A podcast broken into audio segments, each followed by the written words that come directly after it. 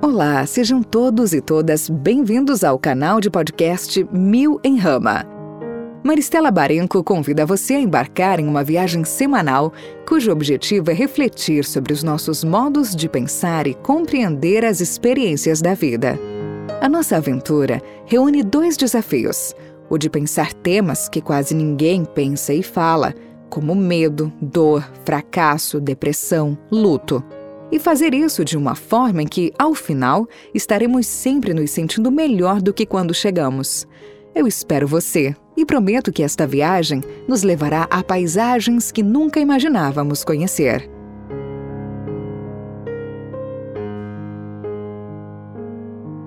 Olá, sejam todos e todas bem-vindas ao terceiro episódio de podcast. É, eu gostaria de partilhar com vocês que eu estou muito feliz porque eu relutei muito em fazer esse trabalho e hoje eu vejo que ele tem uma contribuição social.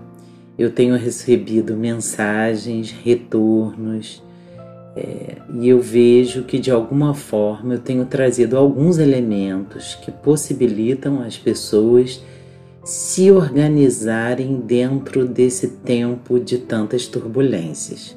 Né?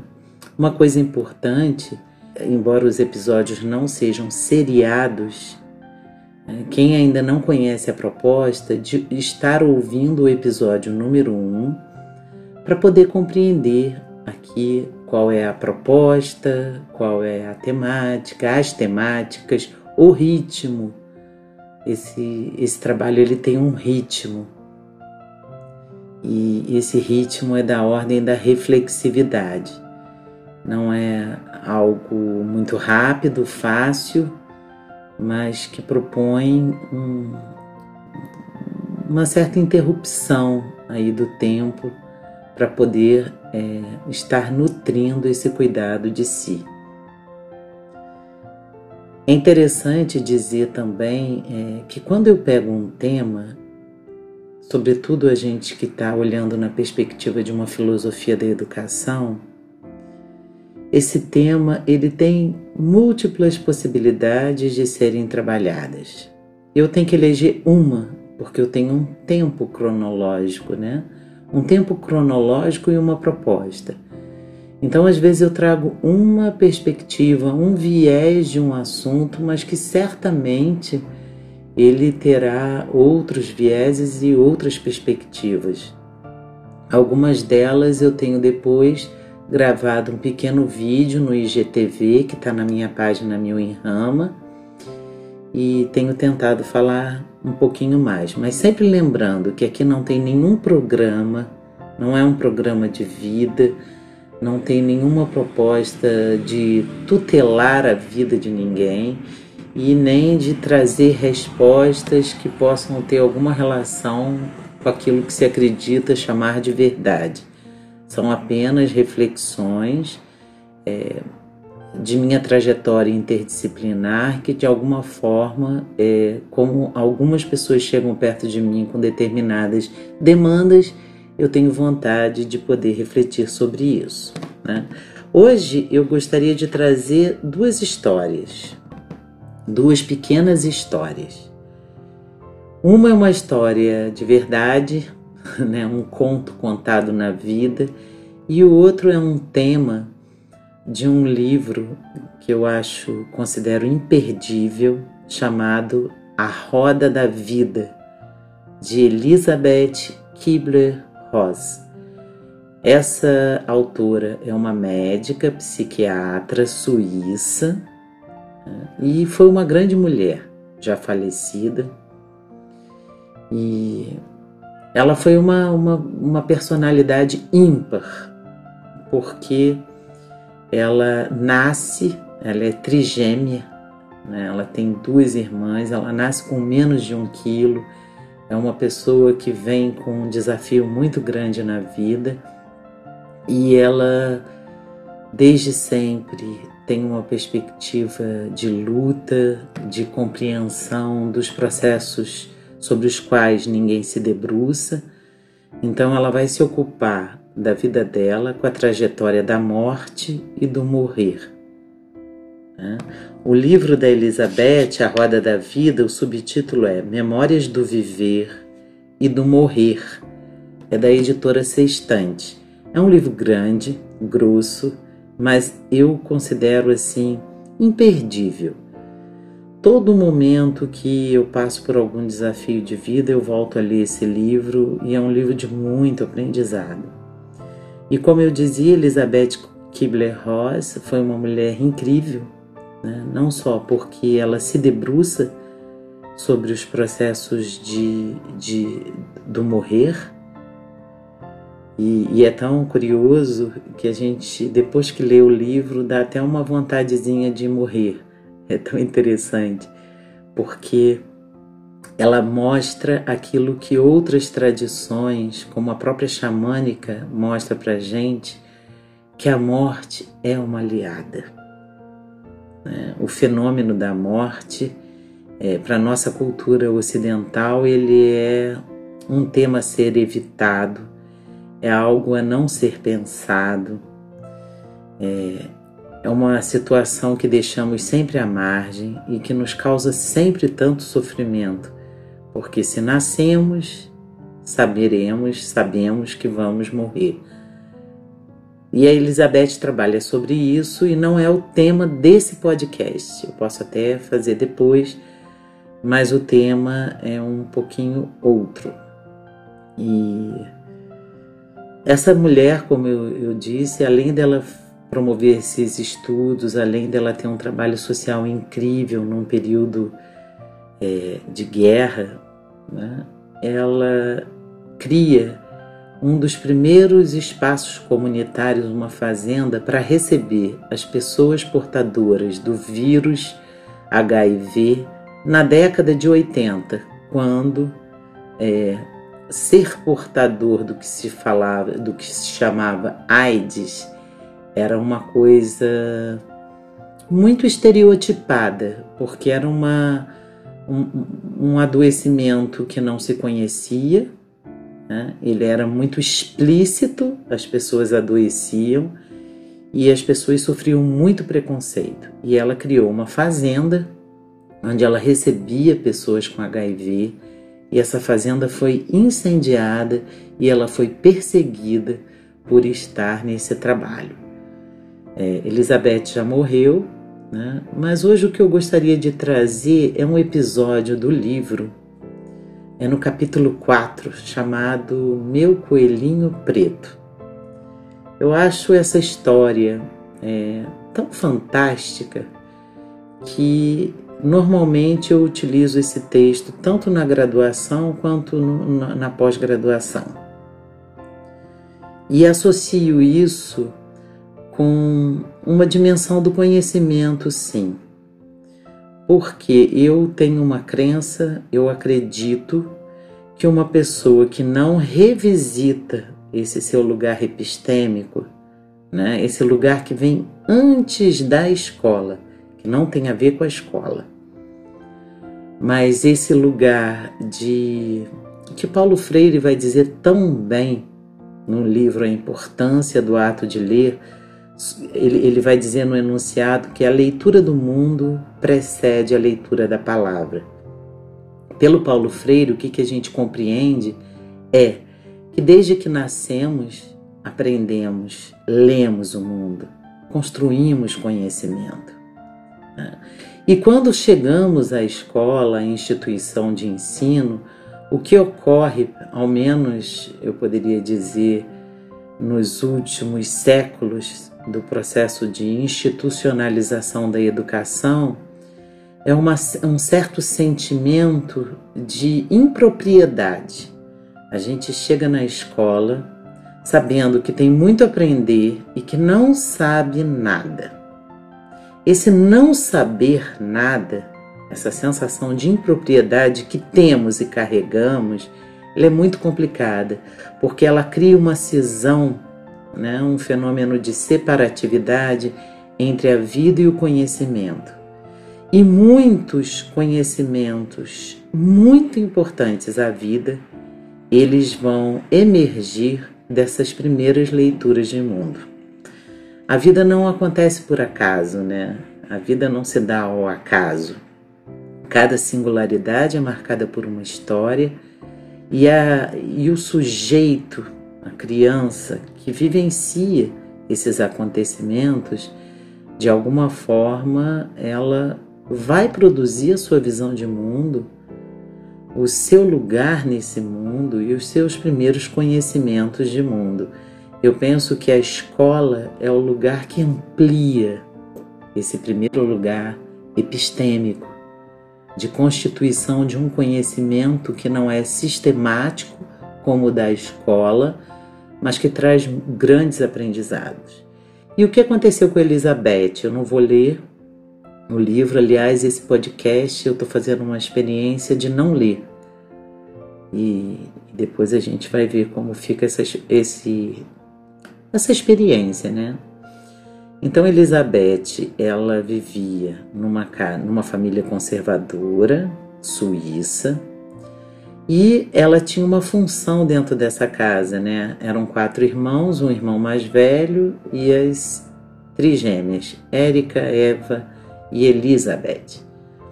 Então ela já veio desse nascimento é, onde se esperava um menino ou se esperava uma menina grande e ela vem com menos de um quilo, abrindo o caminho para as irmãs que vão nascer depois. Uma menina de alguma forma frágil, que tem algum processo de adoecimento na infância, e ela nessa família, ela cuidava da criação de coelhos. E ela tinha uma experiência única, primeiro dela perceber que os coelhos temiam a todos daquela família, menos a ela. Eles a acolhiam. E a experiência mais linda da, da narrativa dela é quando ela diz que, na verdade, ela sentia que a singularidade que ela tinha vinha somente através do, do reconhecimento e do acolhimento dos coelhos. Então ela se sentia é, com uma identidade singular diante dos coelhos. Eles a distinguiam. Já nos outros processos da vida, ela fala de terem a mesma roupa, a mesma cama, os mesmos lençóis, os mesmos livros, de na escola é, serem identificadas como a mesma pessoa, mas ela tinha uma, duas características. Uma era essa do, da, da criação dos coelhos, e a segunda é que ela era defensora daqueles que eram injustiçados na escola. Então ela era valente. Né? E ela disse que o pai ele era uma pessoa né, econômica, talvez um pouco avarento. E num determinado momento da história, o pai, é, vendo que os coelhos proliferavam, ou, e ela sempre dizia que os, o que os coelhos comiam, sobretudo dentes de leão, era disponível no lugar onde os coelhos eram criados, mas o pai achou melhor reduzir essa criação. E então ela, o pai começa a pedir para ela que, ao ir para a escola, levasse um coelho, deixasse no açougue e na volta pegasse o coelho para que pudesse ser feito para o jantar. E isso começou a afetá-la, porque eram os coelhos dela. Né? Só que entre esses coelhos, esses dez coelhos aproximadamente, havia um por quem ela era muito apaixonada, que se chamava Black. Era um coelho preto, que mais tarde ela vai descobrir que é uma coelha, e ela acha que essa coelha, inclusive, interpretava os seus sentimentos e pensamentos. E os coelhos foram sendo abatidos e virando alimento daquela família, né? Aqui a gente abre um parênteses para ver a insensibilidade às vezes do adulto para o mundo infantil, né? Porque aquilo para ela era algo muito aviltante, mas ao mesmo tempo ela não queria manifestar essa emoção. E finalmente chegou o dia que só restava o coelhinho Black e o pai pediu que ela levasse. E ela entrou em desespero. ela soltou o Black e disse para ele: vai embora, fuja. Só que o Black não fugiu. E ela, diante daquela situação, horário da escola, muita rigidez, ela pega e leva para o açougue. E é claro, ela não, ela não se despede do coelho e ela não consegue se concentrar. Na volta, ela vem muito culpada, né, muito triste, e quando ela vai pegar o coelho para levar para casa, o açougueiro diz: Puxa vida, se vocês tivessem esperado mais dois dias, era uma coelha e ela estava grávida. Então Elizabeth tem esse choque e leva esse coelho para casa e à noite vê as pessoas saboreando aquilo que era um amigo dela. E naquele momento ela não quis chorar, manifestar a emoção, mas ela disse que se ela conseguisse, ali é o tratado dela com ela mesma, se ela conseguisse sobreviver àquele momento, ela teria força para realizar o grande projeto de vida dela, ou que ela se sentia chamada. Então, essa é a história de Elizabeth com o seu coelho preto. O que, que acontece? 40 anos se passaram, essa mulher é famosa, trabalha com workshops, e um dia, numa Semana Santa, ela é chamada para dar um workshop, coordenar no Havaí. Ela aceita, vai. Quando chega lá, ela encontra o coordenador do workshop. Ela reconhece nele uma pessoa muito avarenta, parecida com o pai dela. Uma pessoa econômica, que não queria gastar nada. E ela volta desse workshop muito incomodada, muito tocada. E os amigos que a pegam no aeroporto perguntam para ela como foi o workshop e ela não teve palavras. Mas eis que de repente um amigo, sabendo que era Semana Santa, diz então para ela: conte então sobre os seus coelhinhos de Páscoa. E aí é muito interessante porque ela vai dizer que, embora a vida se desenvolva cronologicamente, as lições elas só virão quando a gente precisa aprender dela, né? Precisa, quando a gente precisa dessa lição. E quando ele traz o tema Coelhinho de Páscoa, ela tem uma explosão emocional e ela chora compulsivamente, um choro que não era comum. Ela chora muito tempo. Né? E só mais tarde, no aconchego do quarto dela, ela analisando aquela experiência, ela percebe que o que ela estava chorando, 40 anos depois, era a experiência da injustiça que ela sofreu com a morte do coelhinho Black né? e de como a convivência com pessoas avarentas causavam raiva, um sentimento destrutivo nela. Bom, Elizabeth chora né? e se liberta desse coelhinho preto. E aí eu pulo para a segunda história, né? que foi uma história também curiosa de vida, porque eu cresci numa rua numa rua em Petrópolis, num bairro chamado Alto da Serra, onde nossos vizinhos eram como irmãos. Crescemos juntos, né? Todo mundo morando ali muitos anos. E havia um menino numa das casas que nasceu antes da gente, que ele era muito levado e que a gente até não tinha muita, era aquela relação de amizade de de uma certa birra, né? O nome dele é Marcelo, a gente chamava ele de Tei. E o Marcelo passou os processos de vida dele, quando já era adulto, foi para São Paulo e se, e se tornou uma, um, uma pessoa budista e começou a se dedicar ao conhecimento, né? ao conhecimento, à espiritualidade, sobretudo a espiritualidade budista, né?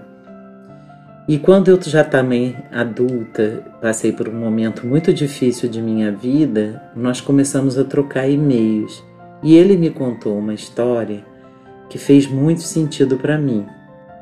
Então, assim, o que ele contou? Ele me contou que a gente é capturado da mesma forma como se captura um macaco. Né? Como se pega um macaco? Né? Eu nunca tinha pensado sobre isso. Diz ele que basta colocar no fundo de um vidro, com uma boca estreita, uma banana. Você põe na árvore, o macaco vê a banana, enfia sua mão pelo gargalo de vidro e segura a banana. Quando ele vai tentar tirar sua mão, agora fechada, segurando a banana, ele não consegue mais. Nesse momento, o macaco ele tem duas escolhas: largar a banana e ser livre, ou segurar a banana e ficar preso. O que é interessante é que ele segura voluntariamente aquela banana e acaba ficando à espera dos seus caçadores, né? E aí vem a pergunta: por que será que ele não larga essa banana? Por que, que esse macaco acredita que aquela banana vale mais do que sua vida? E aí vem a grande pergunta: quem é o caçador de quem? Quem é o caçador de quem? É um caçador externo que captura o macaco ou é o macaco que perde sua vida e caça a si mesmo em função de uma outra coisa? E aí eu fico tentando aqui relacionar as duas histórias, né? Quantos coelhinhos pretos em relação à nossa história de vida sobre os quais nós estamos aprisionados? Quantos coelhinhos pretos cada um de nós tem em nossa vida? Coelhinhos é, em relação aos quais não choramos, coelhinhos que, como bananas, estão aprisionados por nós mesmos né? e que nos fazem ter uma sensação de que somos vítimas da vida e do destino. Há pessoas que nunca cresceram. É incrível eu conheci algumas pessoas, familiares, que tiveram mil histórias de vida, mas que toda a sua existência estava aprisionada numa vivência infantil, por exemplo. Né? E, e, é claro que todos nós temos coelhinhos pretos. Eu também tive, mas uma, uma terapêutica que eu sempre fazia com a minha irmã, sem saber que era terapêutica, com a minha irmã mais velha, Marisol, né, que é uma professora incrível também da Universidade Federal Fluminense, é que nós ríamos sobre os coelhinhos pretos. Nós aprendemos a rir sobre os coelhinhos pretos. A gente não vivia aquilo como um drama que pudesse ser é, trancado. Né? E de alguma forma o que eu percebo é que nós não fizemos como o macaco, nós não ficamos ali segurando a situação. Temos problemas? Sim. Temos tristezas? Sim. Temos pontos existenciais em nossas vidas que nos marcam até hoje? Eu posso falar por mim que sim. Muitos projetos imaginados e frustrados e às vezes os projetos são frustrados por outras pessoas. Mas o importante que eu queria trazer aqui para a gente é essa, sempre essa possibilidade de autonomia e liberdade. Então aqui eu queria já ir fechando. É, e de novo me vem à mente um autor que eu leio muito, que é o Félix Guattari, esse francês, porque ele acredita que o sistema do capital, esse sistema capitalista, ele gera em nós essa sensação de que não podemos largar as bananas. Precisamos de coisa, nos prendemos às coisas. A nossa aderência a, a determinados fatos não são as coisas que estão presas a nós, somos nós que nos prendemos às situações. Eu faço um trabalho de pesquisa com uma médica homeopática fantástica, a doutora Miriam de Amorim. Sugiro até o, o site www.institutobiofal.org.br e ela trabalha muito essa visão de uma medicina transpessoal, existencial.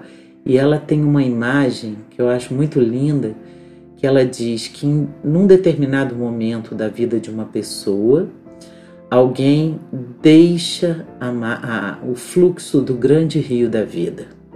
São situações de trauma, são os famosos coelhinhos pretos. E essa pessoa então ela se agarra à margem. Ela deixa de estar no grande fluxo da vida. E ali, presa à margem, a pessoa começa a interromper todo o seu processo existencial, psíquico, espiritual, e ela começa a ver a vida acontecendo para outras pessoas e não para ela. E ela começa a se sentir triste porque ela está apartada da vida.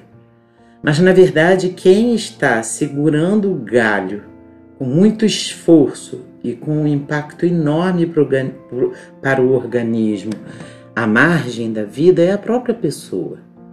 Então, ela considera que a terapêutica, por exemplo, o biofal, dos fatores de auto-organização, o que eles fazem é trazer uma informação que possibilita a pessoa se lançar novamente nesse grande fluxo da vida.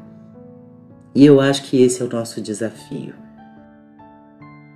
É incompreender que todos os processos existenciais, isso eu vou falar sempre, e eu posso estar errada, mas é, é uma coisa que eu vejo muito. Eles são sempre da ordem da produção e da invenção. As coisas não acontecem, elas não vêm de fora para dentro. Quando o macaco enfia sua mão pelo gargalo e segura a banana, é ele que produziu isso. Quando Elizabeth Kubler-Ross, de alguma forma, deixa cumprir o destino dos pais e vai chorar 40 anos depois, né, ela produziu isso. De alguma, de alguma forma ela produziu isso. Poderia ter sido de outra forma a vida é um grande caleidoscópio, há múltiplas entradas e há múltiplas saídas, há múltiplas maneiras, há múltiplas formas.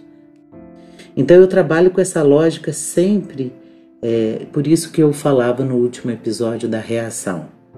Uma pessoa que só reage, ela não tem dentro de si um arcabouço mínimo de vontade forte, de energia para uma ação. E todos os processos existenciais, claro que você pode ter seus profissionais, sua psicóloga, seu psicanalista, né? Mas eu insisto nisso. Eu acho que a gente não pode é, entregar a vida à mão das outras pessoas, como se o especialista que fosse apropriado para cuidar dos seus problemas. Não é assim. Uma boa terapêutica, um bom processo terapêutico, ele se dá dentro de um processo de intensa produção. É processo. É a gente que tem que mobilizar né, o nosso arcabouço energético de ação né, e deixar a margem do rio e largar a banana, porque é, a vida é muito maior do que uma banana e é muito mais importante que uma banana. Né? E por outro lado, é nós que temos que nos despedir daqueles coelhinhos negros. Né? A gente tem que ter coragem de fazer isso. Né? Por isso que é sempre o que temos sempre são processos. Isso exige energia, isso exige ação. É uma espécie de uma forja, né? Eu vejo como um processo que não está dado, ele é construído. E quem consegue fazer isso? Quem minimamente tem uma política de cuidado de si. E aqui eu não estou dizendo que existe, existe apenas um modo de cuidar de si, eu acho que existem múltiplos modos, mas eu volto a insistir que é preciso cuidar de si. Se ocupar de si mesmo, não se permitir ser um terminal facilitador, um terminal passivo e facilitador dos impactos do mundo. E aí é aquela história: quem não se produz é produzido. Não adianta nos enganarmos. Ah, se você não se produz, se você não se vê, se você não tem um cuidado de si, e eu volto a dizer, isso não significa um programa que alguém tenha estabelecido para você, mas que você né, diante das suas necessidades, diante daquilo que você precisa, que você tenha construído um programa de cuidado de si para você. Né? Se você não faz isso, eu sinto lhe informar que o sistema faz isso por você.